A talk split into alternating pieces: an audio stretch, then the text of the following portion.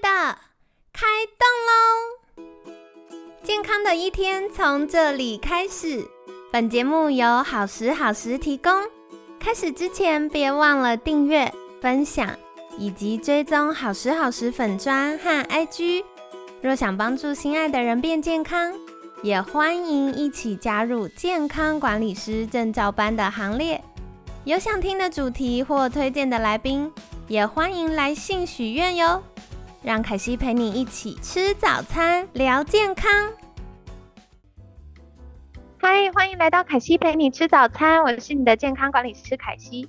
今天呢，很开心邀请到凯西的好朋友，找回睡觉本能作者汪淑媛博士。淑媛老师早安，凯西早安。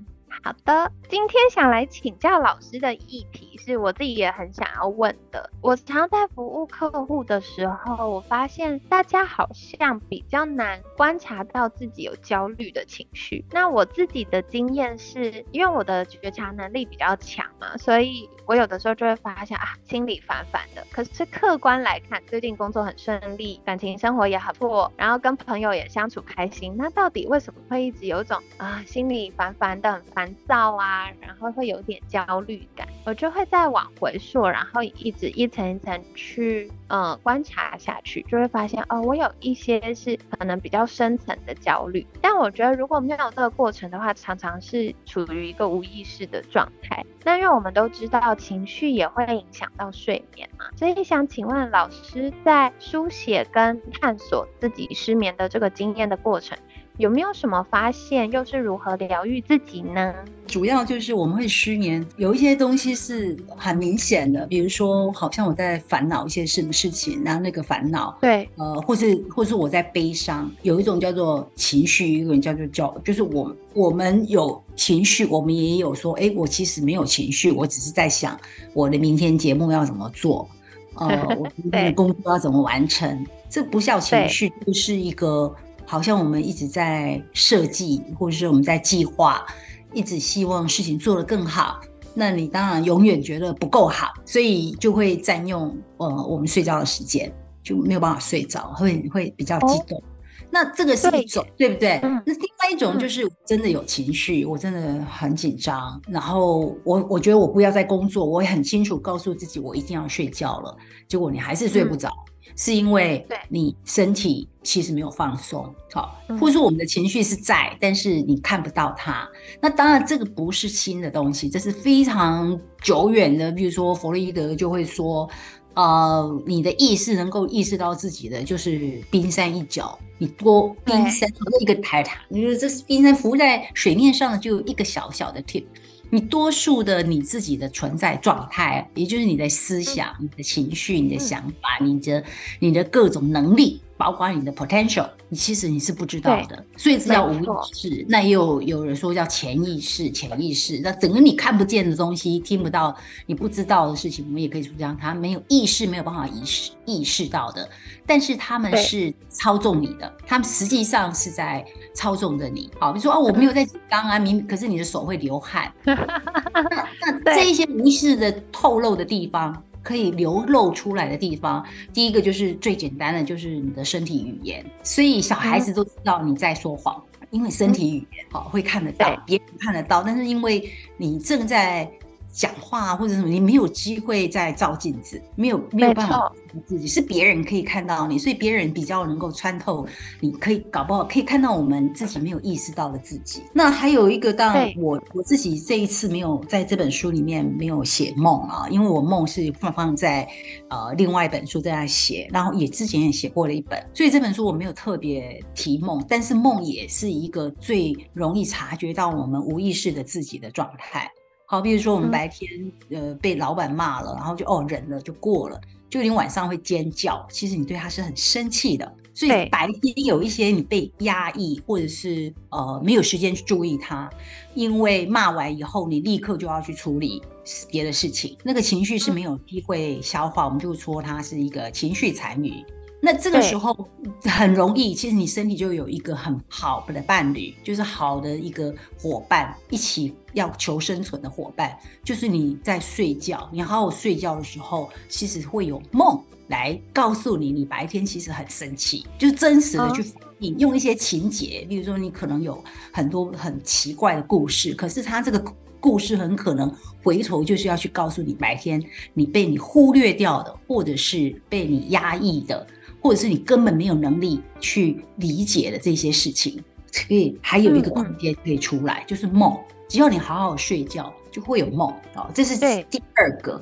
那第三个，当然我们现在很多呃，像就是真的就会去探索，去找心理咨商师、找精神科医师，或者是自己书写，透过这种很很很一步一脚印的方式去自我觉察。那这个也是可以可以去碰触到我们啊一直没有办法意识到的。的自我，那当然我们在心理学上会说，你自己能够意识到你自己的内在的东西越大，那个那个冰山上面可以浮出来的更越大，你的生存机会就会更好嘛，会更多。对，没错，比较不会被啊，我今天好奇怪，我莫名其妙，我心情就是不好。那这种莫名其妙，你就找不到因应的对策啦。然后我就说啊，我不知道为什么我会失眠哦。那对，是是是这个意思。就是我我有一章特别去写无意识的深层交哈，都都是都是根据这个脉络来的，跟着这个脉络出来的。对他他你意识不到他，但是他正在操纵你哦。所以没错，呃，睡不着。一定是有原因，但是你如果意识得到以后，你会跟他做好朋友，不会再跟他那么的怎么讲，好像中间有一条好，像在对抗这样。对，对抗或者是一个很遥远的距离，那你你根本就没有办法摆脱他对你的控制的。不好意思，讲会讲这么多，像老师的感觉了。不会不会不会，嗯好。我我觉得很喜欢学院老师刚刚分享，真的是给我们一个信心，因为。以前我印象很深刻，就是上哲学课的时候，然后有一句话是你无法知道你不知道的事，感觉很像绕口令，但的确是嘛，就是你没有意识到，你就不会发现它。那如果是无意识的深层焦虑，你无意识，你根本不知道那打从何而来，你就没有办法有对应的解决策略。所以其实刚刚轩老师给大家一个信心，是我们其实是有工具、有方法的。然后透过这些沉淀啊，自我觉察，慢慢去发现可能的原因，然后再来，我觉得做梦是一个很宝贝的礼物，因为像凯西常常在节目当中分享我们的压力呀。很多人都会觉得，哦，他就是一个情绪，脑袋一个想法，就说啊，你不要想那么多就没事了。但其实不是，我们的压力它就是像砖块一样硬邦邦，真实 存在。所以，对，所以如果我没有从情绪得到抒发，它就会从身体症状，我们就会开始生病，从身体症状显现。那做梦就是一。个特别的捷径，然后让我们可以走不是一般正常管道，但可以让我们这个压力波泄压一下的方法。所以透过梦境，我们也可以再回过头来看看，哎。是不是有什么事情，其实我很在意，或者是有一些事情，我其实有白天的时候有观察到，可是我还没有去处理我的情绪啊，或者是去解决它。所以我觉得其实做梦也是一个很棒的经验。是啊，是，它它是一个每个人都有的，就跟睡觉的本能，梦就是一个本能的部分，嗯，每个人都有这个能力。那主要就是说，刚刚那个哲学的那一句话，真的是让人家没有希望感哈。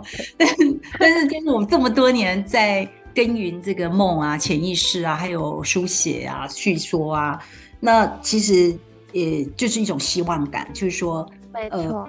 我们是有很多 sign 的，就是它是有，就是你的身体就是一种 sign，你的你的反应，你手脚的动作，或者是我们身体甚至出生病的状态，那都是一个无意识的 sign，就是你背后有一个你不知道的东西，你没有办法解决它，可是身体就是会给你发脾气啊，身体就会跟你反应出来。那对，那个就是被动，那个是最被动的知道。即使很多人身体中了，他也不愿意去看他的心理的问题。他，但是他这个是最被，他已经没办法了，才从身体发作。但是你如果能够早一点点，早一点点从这个梦境哦，或者是甚至别人跟你谈，或者说你早一点去找啊心理咨商师哦，或是找一些朋友，或多看一点书去去理解他你的无意识的状态，还是会有机会变成你的意识这样子。哦，很有趣诶，所以就是我们会有一些小线索，我们就要像侦探一样去把这些线索找出来，看看哦，它背后代表的意义是什么？是是是，很多线索啊，是。不过接下来我也想要再请教石原老师，就是在跟学生或个案会谈的时候，有没有观察到现代人比较常见的焦虑多半是哪些类别呢？其实都是一样的。无论是学生，就是他在这个空间里头，比如说学生就是会担心他的经济问题嘛。那最常见的就是室友关系、人际关系、亲密关系，要谈恋爱了，他 这都是重要的学业。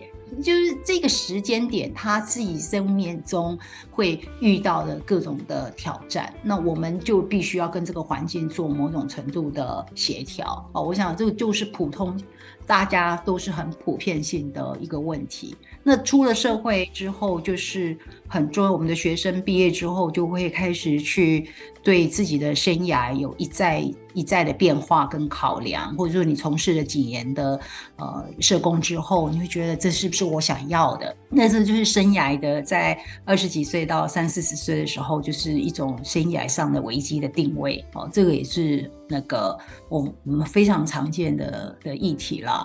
那最普通，无论到哪一个年纪都。会有人际关系的问题，对，就是我们活在人际里头，这是最，尤其是我们在读梦工作坊的时候，这是出现非常高的呃这个议题这样子，嗯嗯，这真的是一辈子的功课哎，我觉得好有趣哦，就 不同年龄段会有不同的修炼，是是是，就是等到这些都呃处理的差不多了，比如说工作稳定了，人际稳定了。再来就会问更大的问题，啊，灵性性的问题，就是那我是谁，在这个世界上能够做出什么样的价值跟意义？这样，哦，这是比较后面，前面的人处理的都好像哎好了，他才有办法再往这个境界里面走，这样。对，老师提到这个啊，我其实也想跟听众朋友们分享。我觉得遇到这些议题的时候，不妨把它当成一个探索的机会，倒不用太纠结，很急着要有答案。因为从不管是健康的角度，或以前凯西念书的时候学了一点点心理学，我觉得，嗯，从生理、大脑神经传导物质到心理。然后到社会社会关系，它都是综合影响的。然后在这个综合影响过程当中，我们会一直持续改变跟内化很多事情。然后从不同的，好这样讲好了，不同的专业或不同科学研究也有一样的发现，就是不同年龄段它会遇到不同的挑战。所以如果我们很纠结，就是觉得啊，我一定要很快解决它，但当下要不能解决的时候，我们的焦虑就会被放大，就更会影响到我们的身心健康。所以可以把它当成一个生命的礼物。你到了这个年纪，你就是会有一个新的探索，就跟玩游戏破关一样嘛。如果一直都是新手村，大家大家玩三次就哇无聊不想玩。可是随着我们成长成熟，然后更多的探索跟整合的时候，就会有更多的新的收获。所以跟你们分享我的想法。好的，今天呢也很感谢徐元老师的分享。徐元老师有出了一本书，叫做《梦觉察转换》，大家如果喜欢的话，也可以在订购找回睡眠本能的时候一起订购哦。那这样或许搭配着看，就可以有更多深入的了解跟体会。那凯西会把相关的连接放在我们节目资讯栏。欢迎大家可以去浏览啦。那今天感谢找回睡觉本能作者汪淑媛博士的分享。每天十分钟，健康好轻松。凯西陪你吃早餐，我们下次见，拜拜，拜拜。